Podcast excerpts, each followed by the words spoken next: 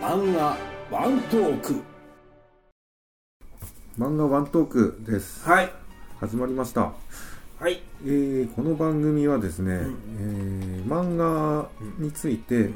僕高島と、はい。だ大輔。はい。はい。お相手は大輔さん、はい。この2人がですね、はい。えー毎回一つの漫画について、はい。えーざっくばらんに、まあはい。ネタバレありではい。語り合うという感じのはい。番組なんですけど、はいまあ、今回はちょっと趣向を変えまして、はい。お互いが知らない漫画について、うん。えー進めたいそれぞれ進めたい漫画を、はい。まあ、プレゼンし合うはいはい。という形でちょっとやってみようかなと思います。はい。これ10回目ですね。あ、そうなんですね。ね。10回目ですよ。だからこそはい。ですよね。ということで、はい。えーっと、じゃあどっちから先に行きましょう？そうですね。ど どどうします？最初はグー、じゃんけんぽい。あ、じゃあ高校で。じゃあ僕、はい。僕が先に進めるはい。いいですか？はい。はい。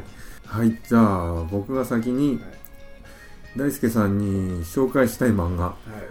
えー、呪術廻戦です。はいはい。はい。もう、あの、なんでしょうね。はい。今映画もやってますけど、はい。まだ読んだことがないというので、はい呪術廻戦は、えー、芥見ゲゲ先生が、えージャンプで今連載中の漫画です。えーまあ大人気なので、うん。まあ多くの人は知っているとは思うんだけど、そうですねこれうまく俺説明できるかな？今更。えーとですね、タイトルが、い。まあ呪術廻戦、はい。呪術って入ってるじゃないですか。はいはいはいなんで呪、い殺すですよね。そうですね、はい。その呪いとか、はいはい。その術呪文的なもの、うん。えっ、とあとは魔術というかその、はい。とかそういった妖怪的なものというか、うん。そういったうん。世界の話になりますね。はいはいはい。妖怪とか。基本的には戦います。バトルアクションものですね、はいはい。で、えー、なんて言ったらいいんだろうなジョジョとうんハンターハンターをうん。足して、うん。鬼太郎で割ったような。鬼太郎。ゲゲゲの鬼太郎。ゲゲゲの鬼太郎。で割ったような。漫画？うーん。へうん。絵の雰囲気的には、えうん。ハンターハンターに似てるような気はします。あただハンターハンターより少し妖怪度が高いというか、うん。なんかコアダーク感ダークな感じ。はいはいが強いかな。はでこれ、い。なんだろうね。えっとね面白いところというかいはい。主人公が虎杖っていう名前のはい。虎杖裕二っていうんですけど、はいはい。まあちょっとこの主人公自体に謎がちょっと多いんですけど、うん。なんかすすごくスポーツ万能というかうん。身体能力が高くて、うん。その人人間なんですよね。人間なんですかね、うん。その辺ももしかしたら何か裏設定があるのかもしれないですけど、うん。まあ主人公虎杖裕二が、うん。えっとですね特級呪物っていうものを特級呪物だっ特け級呪物。特級なんかね特級呪物呪術。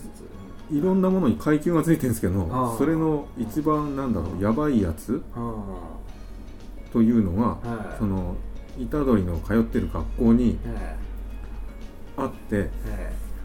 その呪物を呪術呪いのものって書いてはい呪物って言うんですけど。呪われてるものなんですね。はい。要するにそれがあると、うえー要するに妖怪がうん。寄ってくる。はいはいはいということでその学校にはい結構強い妖怪とかが寄ってうんきちゃうんですね。でそれを普通の人には見えないそうなんですけど、うん。虎杖はうん。見える人で、うん。えーなんだろうな。すごくピンチになるんですよ。うん。はい。ごめんなさいね。ちょっと俺間違ってたらごめんなさいなんですけど、はい。えーでそのそんなピンチの時に、その呪術界のはい。そういった勉強をしている、はいはいえーエリートのというか、はい人が助けに来るわけですね、はいはい。それが後の、まあ、虎杖が通うことになる学校なんですけどはそこで特級呪物をはい。虎杖は何を思ったのかはい。食べちゃったんですよ。で自分で食べることによって、あうん。なんか他の人に害をいかなくするというつもりで食べたんですけどうんうん俺ちょっとうまく説明できる気がせんな。ごめんなさいだけど、えこの辺の話はしょろうかな。ええー、っとねねうんストーリーを説明してもしょうがないのでまあ魅力を魅力を伝えてくださいよ、そうですよそう。バトル漫画なんですよねとにかくね、そうですね。ええもう呪呪術でなんか呪文を唱えて、バスタード的なこう魔法使い的な感じなんですかね例えば、はい。昔だったら、えキョンシーキョンシーっていうか帝都大戦ってわかります？えわかりますわかりますわかります、ああの雰囲気に似てるのかもしれないな。帝都大戦でまた話しちゃったかな。手で韻を踏んだりだとか、あーあーね立票当社みたいな、はい。はいはいそんな雰囲気があるという安倍の生命的な。はい。はいはいはいはい。なんかねそっちの匂いがクジ王ですね。はいはいまあまあ呪術でそうですね。それの再ブームが来た感じですかね。ああそうなんですね。うん。で魅力的なキャラクターとしてその、えまあ、虎杖っていうのが主人公でそれの、なんだろうな友達みたいな形でえうん。伏黒っていうのがはい。います。はい。でこの子ははい。その呪術界のエリート一家一家といいますか。家系のはい。子で、まあ、将来その継ぐその家を継いでいくようなタイプの子で。それともう一人うん。ものすごい強いうん。先輩にはい。五条悟っていうのがいます、はい。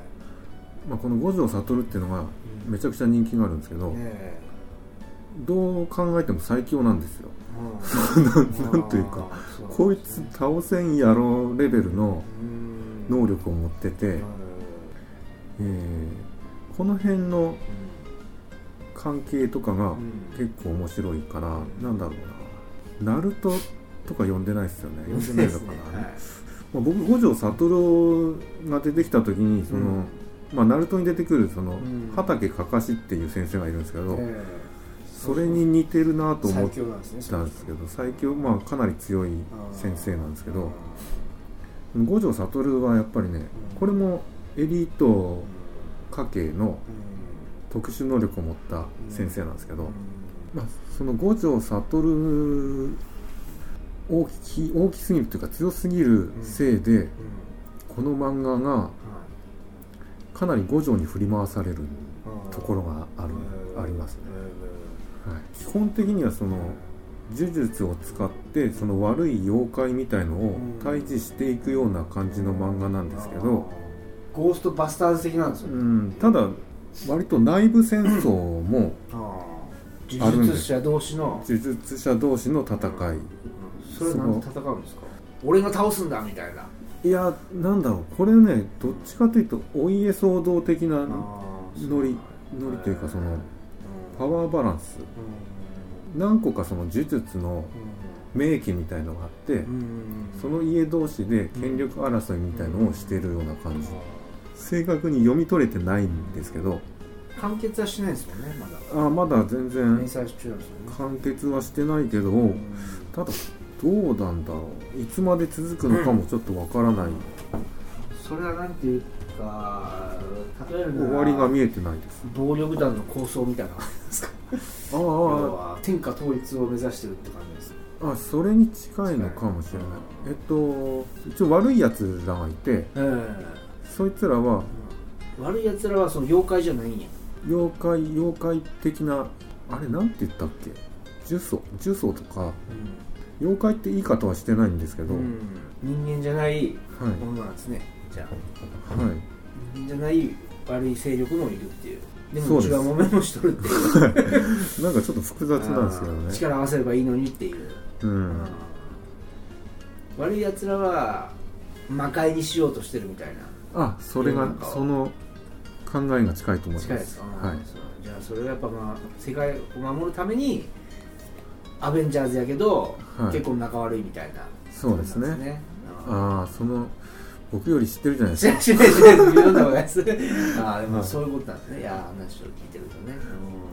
で一応それぞれに特殊技みたいのを持ってて、はそれの駆け引きがバトル的には面白いです、さっきのジョジョとハンターハンターって言いましね。はいはい。スタンド的な感じってことですか？スタンドまあスタンドみたいな人型のものはいないんですけど、うん。どっちかというとハンターハンターの方が近いかな、もハンターハンターも結構そのいろんなその、ねいろんな能力。い、いろんな能力があります。で呪術なんだけどいろんな能力がいろんな能力がありある例えばどんな能力なんですます例えばですね、か、これはね僕の好きな能力で言うと、うん。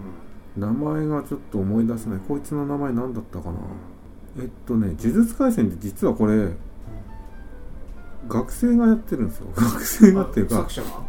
いや高校高校じゃないんだ。高専高校に通ってる学生たちの話で最初始まるんですけど、え一応東京日光と高校高校じゃない京都に。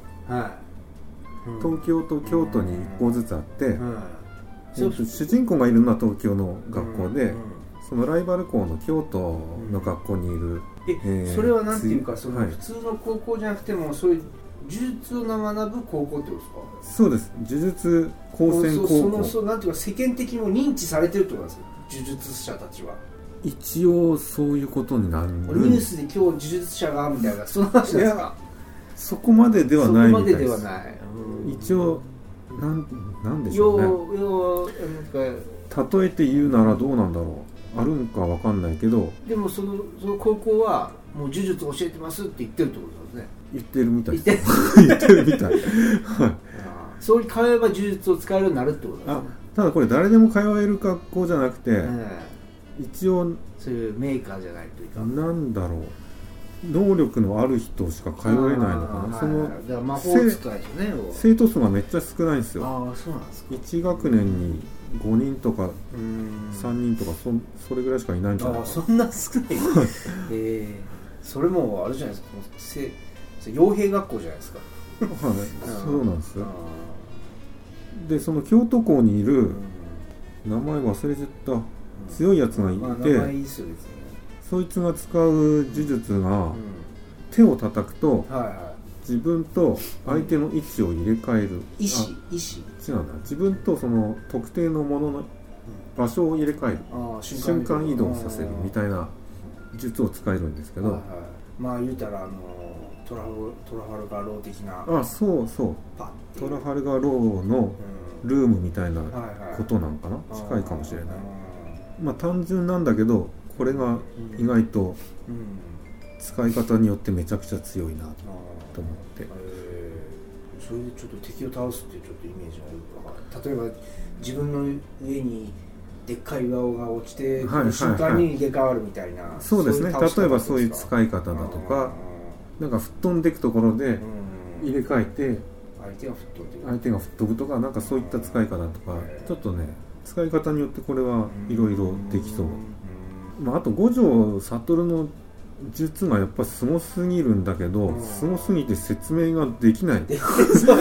すごい気になる。わからない。これ俺理解できないっていうでもなんかすごいのはわかるぞっていう。ディオのザ・ワールド的な。はあああまあ そうですね。うんワールドはまだわかりやすいんですけどうん。なんかねもうちょっとうん。理屈をこねて言ってるんでうん。なんか強いのはわかるんだけどうん。ちょっと理解できないぞっていう。えちょっとその現象だけでもせどういう現象えっとですね。敵をどう葬るとか。なんか五条悟の技一つじゃないんだよな、うん。なんか赤と青のなんとか言ってたな、う んいやいやその名前はいいですけどえとね。どういう技っていうかこう一つは現象が起こるんですか？絶対に近づけない技みたいのがあるんですよ、五条に。あーはい。こうち近づけない。相手がどんどん近づいてきたらその空間がどんどん小さくなるとかなんとか言って、絶対に僕に触れることはできないみたいなことを言うんです、うん。ちょっとよくわからないぞ。と思 うんだけど。うんなるほどって思って。ああそそう。まあまあね。いやいや、はい。まあ、分かりますよ。僕もあのね分からんままに読む、まあはい。僕が次に紹介する嘘食いもそのね内容は分かんないけど面白いっていうねうんところがありますから、ね雰囲気ですよね、そう。まあ雰囲気で最強っぽい感じはします。そはいということで、うんはい。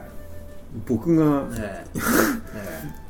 呪術廻戦を伝えるとしたらそんなところ、あとはまあ、うんやっぱりそういった「ハンターハンター」にもいろんなうん。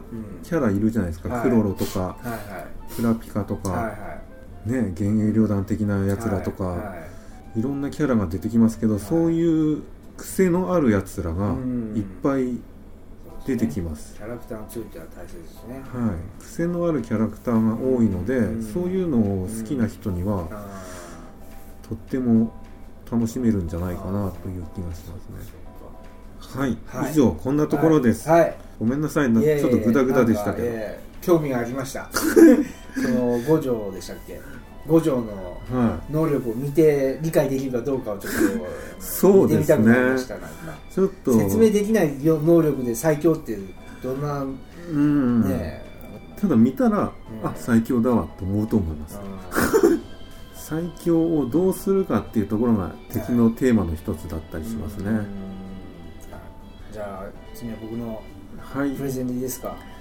はいじゃあ次大輔さん。はい、はいじゃあ僕のえおすすめする漫画ははい、「嘘食い」嘘食い。はい、はい。あの佐古敏夫さんによる、えーは漫画で2006年から2018年。だからすごいですね。2016年。いや2006年かあら2000 2018年で12年やってた漫画ですね、えもう終わってるー、もう終わってます。あそういうことですか、はい。で今年映画化されて全49巻。539話。これだから今からね読むとなるとね、結構時間かかるとは思います。49巻か、はい。なかなかボリュームだなそうそうですね。はい。週刊ヤングジャンプですよね、はい、やってました、うん。はい、でまあこれはまあまあまあそうですね。あの単純にまあギャンブル漫画なんですけどね。ほう。あのはい。キャンブル漫そうですね。でまあ、まあ、主人公はあのまああのまだらめバクという画はい。夢あのねバクという夢を食う、ね、から取ったのかわかんないですけどうん。まだらめバク、はい、という、まあ、主人公でええ、まああのそうですね。えっ、とまあそうですね。まあその嘘食いはもう伝説のギャンブラーなんですよ、ほー。要するになんだろうな。カリスマのある怪人みたいなことですかね。そうですね。カリまあまあそうですね。カリスマのある怪人、うん、そうですね。まああとあの麻雀放浪記の浅田哲也的なね。はあ、呼ん。でないやつや。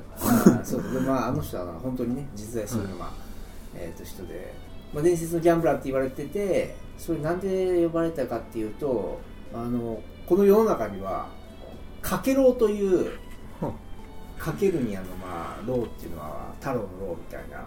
はいはかけろうというしあのすごい集団がいるんですよ。いかけろええ。かけをするやからみたいなこと？そうですね。かけをする輩というかけろうはそのちょっと待ってくださいよ。本当にかけろうっていうのはそのまああの要はそういうギャンブルの場でこう1対1でこう戦った時に、うん。えー、とその負けたイカ様とか、まあ、イカ様とかはもうありなんですけど負けた時に踏み倒そうとする輩がいたりするじゃないですか、はいはい。えっ、とお金を払いたくない的なことですね。はい。まあ、暴力で解決してしまったりね。ヤクザ的なことそうですかねそういう人たちを治めるためにはい、はいあの立ち会い人っていうのがいるんですね。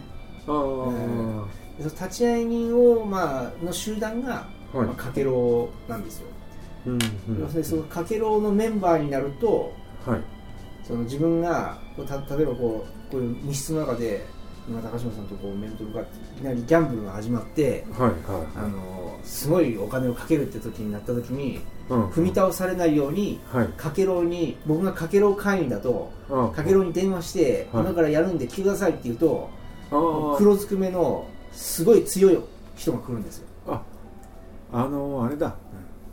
ギネスのええ。記録を見守る人みたいな人。ああまあまあまあそうですねそうですそうですね。ギネスの認定しますみたいな。そうですね。ちょっと違いますけど まあまあ立ち会い人ですよね。そのだからまあその立ち会い人はまあ本当にまああのスーツにネクタイで、まあ、ギネスのみたいにしてくるんですけどはい。ものすごい強くてまあ暴力がすごい強いんですよとにかく。だまあ要は暴力を収めるためにそこで揉め事が起きた時に止める力がないといけないそうそうそうででその踏み倒されたり暴力にこうね走られないように制御するためにその人を呼ぶことができるのがかけろ会員なんですねはででまああのかけろかそのかけろは101人立ち会い人は101人いるんですけど、あえあ101に意味があるんですか、え101にどんな意味があるかわからないですけどそれはなんかあの1号2号3号あ0号からう 100, ん100号まであるんですよ。でうんうん。101人いるんですよ、なるほでゼ、まあ、0号が、まあ、一番最強の立ち会い人みたいな。どああ一応若い順に強いみたいなことですか？そうですね。でまああのまあ、ほんで自分の専属のあの立ち会い人とかになってもらったりはしてこう連戦連勝とかしていったのがその若い頃のまだらめ幕なんですね、い、う、うん。んまだらめ幕はえ立ち会い人えいや違います。は伝説のギャンブラーなんです。ギャンブラーただのギャンブラーなんですけど立ち会い人を使う方の人ってことですそうですそうです。ん。かけろ会員なんで、はい。そうやってその一人ででも要は組織とかの力を持たなくても一人で立ち会い人を呼べばどんな大きな組織とでも戦えるっていう。ああなるほど。だかけろの組織自体がものすごいはい。もう国家にまでこう影響を及ぼすようなはもっとは果てはなんかそのこの話の中では果てはあの織田信長が死んだのはかけろうにこう粛清されたっていう。でかけろうの中に親方様っていう、まあ、頂点がいるんですよ。あ。は親方様がおってでその親方様がまあ頂点ででそうやって勝ち続けるとあの館越えといって親方様と1対1で戦える権利を、まあ、はあ得れ得れたりするんですよ、あ要するに、うん。僕が今聞いた印象では、えすごいのはええ。立ち会い人であって、ええ。まだらめなんとかではないんじゃないかって気がしてくるんだけど。え そうそうですね。まあまあ はい。あ暴力っていうか、まあ、力を持ってるのはそうかけろうのグループなんですけど、はまあ、でもそのかけろうのあ、かけろあってのそうですね。まだらめ、まあまあそうですね。ってことですね。そうですね、はい。うん。そうですね、うん、でもまあそのかけろ会になったらあの中立の立場で必ずこう、まあ、守ってくれるじゃないですけど勝てば守ってくれるんですよ、うんうん。から取り立ててくれるってことですか？そうですそうです、うん。必ず取り立ててくれるんですよ。えだからかけろ会になったらもうその、まあ最まあ、勝ち続ければ最強という負ければ取り立てられるけど、でも相当なあれじゃないですか。う手数料がいるんじゃないですか。んいやいや 手数料いらない。そういえばそうですね。手数料取らないですね。取らないと成り立たないですよ本当ですね。本当ですね。このかけろのグループどうやって収入を得てるのかなそれはやっぱりね勝った。手数料の話ですないですねそういえば勝ったお金の本当ですね。何何パーあかないですね。何割かきっともらってもらないと。なそんな話多分ないっすわそういえば本当ですね。あ本当はすごい。なんか人に話すと知らない人に話すとそういうすごいですね。いやあ本当ですね。社会の仕組みから考えたらね。そうですよ。きっと。かけろグループはどうやって成り立ってるんやろ。まあでもまあ、あの財界とかねいろんなところにまあコネクションがあるんで まあとにかくでっかい組織なので国家にもこう食い込んでるんではいはい。あのもうすごい組織やからもうそそれこそその本能10年から続く長い歴史があって、もう大組織だからでその101人以外にもその全然その立ち会いにもなれないっていうかまあその、、はいっぱいおるんですよまだ黒服が。なんかいろんなそいつらが戦うんですか実際？戦います戦います。だからそういうなんか殴り合いの。そうですそうです殴り合い。そうだから結構すごいバトル漫画なんですよ結構、うん、ギャンブル漫画とはいえ。銃とか使わないですか？銃も使ったりします。でも基本はなんか、まあ、あの素手で結構あの戦ってはい。それはギャンブルに負けた方がえ俺は払わねえとかえ言って切れ出してそうそうですね。お前を倒せばなかったことにできる的なこそうそうとを言うそうそうですそうですあで基本的に立ち会いにも1人とかしか来んから1人でしか来んから、でもめっちゃくちゃ強いからあの大丈夫なんですよでまあ多分そ組織的にいっぱい連れてくる人もいるんですけど 身体能力よりも頭脳頭脳的な感じで。ででゲームも提供するんですよ。その立ち会い人が。ああ、うん。じゃあ今回は麻雀でどうですか？そうそうそうそのでもそのゲームがまたちょっとか変わったゲームばっかりで結構なんか生き死にに関わるゲームやったり。ああそれは開開示的なそうそうなんですよ。なるほで最初のやつで言えばハングマンっていうゲームがあってどはい要はなんかババ抜きなんですけどなんかその 5, 5枚ぐらいのババ抜きでその要はこういう首吊り機を作る、はえっと工程が書いてあるやつをこうはい。一枚一枚抜いていくと、あの2工程とかこうどんどんどんどんお馬場を引くとなんか最終的にこう自分のとこの自分のあの首つる首つりつりが出来上がってしまうっていう。うーん全くわからない。そういうなんかちょっと僕なんかゲームはねちょっとよくわからないんですよいつも。なんかゲームの仕組みとか結構わかんないけどでもそれはなんかバトルがやっぱ楽しくてあの面白いですけど。まあでもさっきのその仕組みを知ってちょっと面白そうだなと思いました。あそのかけろうのうんた戦いが。立ち会いに、なる流れとかうん、、はいはい。うん、きっとなんかうん。あるなあるなと思いうん、あるな。そうでしょいや本当に面白いですよ。でまあまあ本当にいろんなゲームをこうねしていく中でまあ最終的にゴール、まあ、これ完結してますから、たはい。まあはい最終的なゴールはそのかけろうあそのかけろうの長である親方様をうん。と戦って館越えっていうのをするとあ今度そのかけろうのトップになれるんですよ。あそうかけろう全部を手に入れることができるっていう、じゃあ要するに、うん。一番すごいのはかけろうのグループってことですね、まあまあそうですね。その世界の。そうですね、まあ、かけるグループだけど、まあ、そその頂点が親方様ではい。親方様はとん,、まあ、とんでもないこう権力を持ってるというか、まあ、かけろうをはあはあ。全部すべ滑る力を持ってるから。要するにもうヤクザ組織を全部束ねたようなそうの 一番裏でやってるのはかけろうですよみたいなことですか？そうですそうです。そうです。うーん。まああのとにかくもうすごいですよ。強さが。みんな、えー、とそれは暴力的な強さもそうですし。バキで言うとどれくらい強いんですか？はっきり言うと、まあ、ハンマバハンマ裕次郎ぐらい。裕次郎ぐらい強い裕です。次郎ぐらい強い。へえそうなんですよそうですね。まあでも確かに強さのインフレはもうねちょっとととどまるところ知らないところはあるんですけどはなんか、うんどんどんどんどん強い人が出てきて結局一体誰が強いんやっていうのはちょっとドラゴンボール的なドラゴンボールはちょっと違うけど、えただそれかけろううの、ん、かけろう同士では戦わないんですよね、だかけろう同士でもちょっと戦ったりする時もまあなちょっと流れ話の流れであったりもするんですけど、まあ、例えばそのそう。2人でギャンブルしててうん。1人がかけろうを読んでう、ん。もう1人の人はかけろうを読むそうですねってことはあるんですかありますあります。お互いかけろうの会員同士だとはい。お互いに立ち会い人が来るんですよ。そうですそうですね。でそうなったらかけろう同士で戦うってこと？そうです。かける同士で戦うっていうかあのいや戦わないんですけど、はい。それは仕切るだけなんですけどなんかそこにこそもう一つあの仕組みがあって強奪戦っていうのがあるんですよ。はだからその要はその0号から100号まで一応まあ順位をなんかこう順位じゃない本当は順位じゃなかったんですけど昔は最初順位やってんけど、はい。なんかこう時代を経てあんま順位は関係なくなってたはあ時期に来てたんですけど、はい。なんかその一応なんかそれしきたりがあってなんかこう自分のハンカチを自分のなんかハン ハンカチに刺繍してあってええ南郷立ち会い人何々夜行彦一ってうん。とかなんかあの、まあ、まだらめバクの立ち会い人なんですけど名前が書いてあってそのハンカチをポトッと落とすとはでもう一人の立ち会い人がその上にパサッと落とすと強奪戦っていうのが始まるんですよ。あはあ。それは謎のそうです。紳士ルールみたいな。そうですね。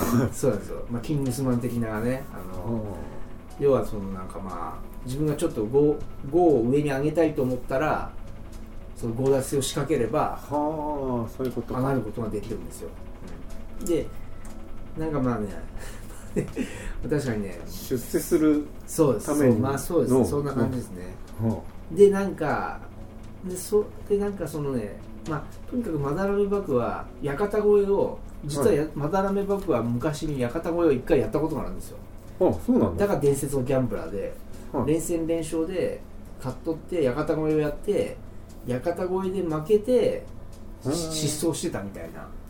なるほど。でもなんかリベンジなんそうですね。リベンンジでジ屋形越えをもう一度するためにはい。はいまた現れてまたかけろ会になるんですよ。うーんでなんか、ね、すっごいなんかまあいっぱい話、まあ、49巻までいろんな話なんですけどまあなんかその、まあ、要はでも館越えをするには0号えっとね0号立ち会い人がええ自分の立ち会い人にならないと館越えができないっていうルールがあるんですねなんか。要はまあ最強の、うーん。なるほど。はい、例えばそのあれだ。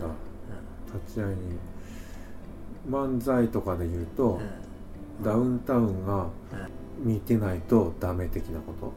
そうですね。そうそういうことですね、うんはい。だからそうですね。最強の挑戦者になるにははい。最強のセコンドがいないとダメだ的なはうんレフリーですけどねこの場合はね、うん、あのマダラメバブの立ち会い人のヤコウ専属立ち会い人はヤコウ彦一っていう人なんですけどあはい。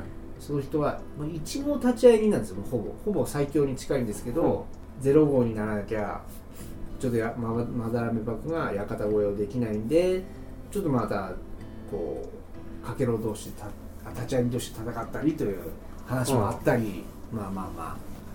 そこは友情的なものがあるってこと？友情とかはないですよ。とかないですそれはなんかもうなんか、なんか立ち会い人っていうのは基本的になんかそういうすごい勝負に立ち会いたいっていう人たちがはもので。だから別にそう収入もないし確かに。あ収入そうなんです、収入までどっからすればね収入はそういえばそういえばどっから得とるんやろうとはね。会費会費が月100万とかなるんじゃないですそうです。そうかもしれないですね、うん、そうかもちょっと僕は読み逃したのかもしれないですけど、そうですね。よう考えたらそうですよね。全然立ち会いにマージンも取ってないし。そうですね、うん、でもまあ多分すごい組織やからお金は次から次から来るんですよ、うん。あお金持ちの人たちが投資するっていうようななんか仕組みもあってお金ない人のために。それは人に対して投資すると。そうです。だから、あこいつが次勝つだろうとかそうそうですね。でもなんか勝てなかったら、はい。まあ殺されるとか、うん、そんな、まあ、とにかく結構死ぬんですよねうん。そ うどうですか？いやいや、えー面白えーそうでしょ面白そうです。面白そうですか？だいぶ面白そう。大丈夫面白そうでしょ。うん、あとはまあ絵の雰囲気とかがちょっとわからないから。絵もでもすごいあの上手だと思いますよ。そうへまあ、なんでもねやっぱまあ49巻なんかそれこそね、えっとまあ、12年でしたっけ？12年もやってるからはやっぱ初期の頃と最後の方とはもう全然絵柄が違ってその綺麗になってるバキ状態になってたりはするんですけどだから、あでもタイトルが「嘘食い」っていうのは何あなんで？そうですね。嘘嘘をつくってこと？そうです。でそのマダルバクは、まあ、そう要は結構なんかもうお互いに結構イカ様同士ではなんかやっぱ勝ったりするんですよ。負けたり。でなんか結局その最後にそう嘘をあんた嘘ついたねっていうのはなんかああんた嘘つきだねっていうのはなんか結構主人公の決め台詞だったりしてああやるやるだぜみたいなこと？そう。そうですね。そうそう。でそれでなんか嘘食いってなんか多分相手の嘘を食ってしまうみたいな。だから多分そうバックとかけとるんだと思うんですけど、夢を食うんじゃなくて嘘を食うみたいな、そう。で嘘食いってついたみたいな。俺は見抜いているぜ的そうなこと？そうそうそう。ああですね。そうです。そうです。そうです。そうです。そうです。うんまあといろんな戦いが本当にあるんですよ。屋形越えに至るまでの本当に。長い長い戦いが。やっぱちょっとね途中で会えます。だれるんですか？49巻もあると。あ、まあ、ギャンブルの下りがそう。長いとそう。なれるそうギャンブルのそう。ギャンブルの下りがでも結構バトルシーンは盛りだくさんなんですよ。そこが本当にね面白いから見てしまうっていうのもあるけどだからそのギャンブルの部分は本当なんかその確率とかなんかその仕掛けとかをもう読むのになんかやっぱ、もう途中で諦めて「ああはいはいはい」っていうんで進んでった方がいいと思うんですなんか。は多分や理解しようと思ったらいいかもしれんけどあの僕は理解せずに進んでいきます、ううん。はいちょっとあの、は読みたい気分は上がってきてますはい。はい。よかったです、はい、あとは魅力まあまあとにかくそう強いキャラたちの、まあ、そのキャラがねうん。強い。要するに開示足すバキみたいなことですね。ああそうですね。そうなんだ。そうですね、うん。うん、いや本当にそんな感じですわ。あ確かに。うん。怪自体足すバキそうですね。その特殊能力もないし本当にまあ肉体一つで、まあ、格闘技漫画ですね本当にでも。格闘技の要素の方が多分強いと思う。うん。まあまあ確かにギャンブル的なこう駆け引きとかの、まあ、あるけど、まあ、そこら辺ちょっとあんまり理解できんから、うん、バトル漫画として見てもらっても十分あなるほど。の面白いと思います。はい。わかりました。はい、ありがとうございまはい、す。ありがとうございます。じゃあ難しいですねね。まあお互いがそれを読むかどうかはそうですね。任せるとして、はい、絵柄がねやっぱりねいろんな漫画もね。僕も絵絵柄あんま関係ないですか？絵柄は僕結構気にしますよ。気にするっていうかもうやっぱり入ってきづらいっていうかねありますよね絶対ね。そうですね。入りやすいとかで、第一印象なんで絵は、ね。まあ、ただ第一印象悪くてもう後ですごい好きになることはありますよね。ん、そうですね。大体あのほらあの大体ほら連載始めた頃ってはいやっぱりちょっと絵が下手やったり絵が薄かったりとかはあするけど人気が出て本当になんか長期連載になると絵が濃くなってって上手になっていったりね,、なってったりとか、ねだから なんだろう。最初は その魅力に気づけないけど、うん。ストーリーを読んであこの絵だからいいんだって思ったりとかすることもあるし、うん。そうですね。カイジなんかずっと一貫して。まあでもさですね。カイジの最初の方みたいなやっぱちょっと今とやっぱまたね概念が違ったりするけど、まあでもぜひ、はい。うん、僕も呪術廻戦見てみたいと思います、はい前の漫画はやっぱ結構出会いがうん。重要じゃないですか。どういうふうに出会うかそのあどんなタイミングでー出会うかみたいな。そう。ですね。人気があるけどやっぱり出会わない漫画は出会わないとかあるし。で人気があると分かっててもなんかこうで出会えない漫画もあるじゃないですか。あ っていうかいいけない漫画もね。あいけない漫画ありますよ僕も「ね鬼滅の刃」でどんだけ行こうと思ったが なんかやっぱりもうなんかね全然もう行く気もないし。うん呪呪術廻戦も聞いとったけど人気があるのは。はい。でもやっぱなんか行くきっかけもねなんか。そうですね。で僕漫画行くきっかけってなんかやっぱある時パッて見た時にすごくこうわって引かれ引き込まれる何か。はあ。描写やったり話のストーリーやったりをはい。見た瞬間がなんかいいいけたりしますけどね。それはうん。本屋とかで？いやでもそれこそ週昔、もううん。まだ週刊誌を買ってないけど週刊誌をこうバーって見てた時にはい。やっぱり引っかかる絵とかが見えた時にそこから入ってったりっていうのはありますけどね、うん。描写であったり、まあありますね。うん。うんそんなんじゃないとなんかそのなかなかこうは入っていくきっかけが、うん。うん、だからまあ最初はやっぱでも絵ですよねやっぱね。それこそ「キングダム」のねなんかあのね作者が井上武彦でしたっけ？アドバイスされてそのああそうそう。目を、ね、黒目を大きく目を一回り大黒目を一回り大きくしうんしろって言われたっていう。うん。でなんかねそれでなんか。大きくしたらすごい人気が出たみたいなうん。ねうん。言ってますね。そうですねやっぱそれはなんかやっぱ意志の強さが見えたりとかうん。あるでしょうね、はい、はい。ということで、はい。今回ちょっと変わった感じで、プレゼン会やってみましたが、はい。えーいかがでしたでしょうか？ははい、まあまあ評判が良ければまたやってみたいと思いいます。そうですね。はい。はい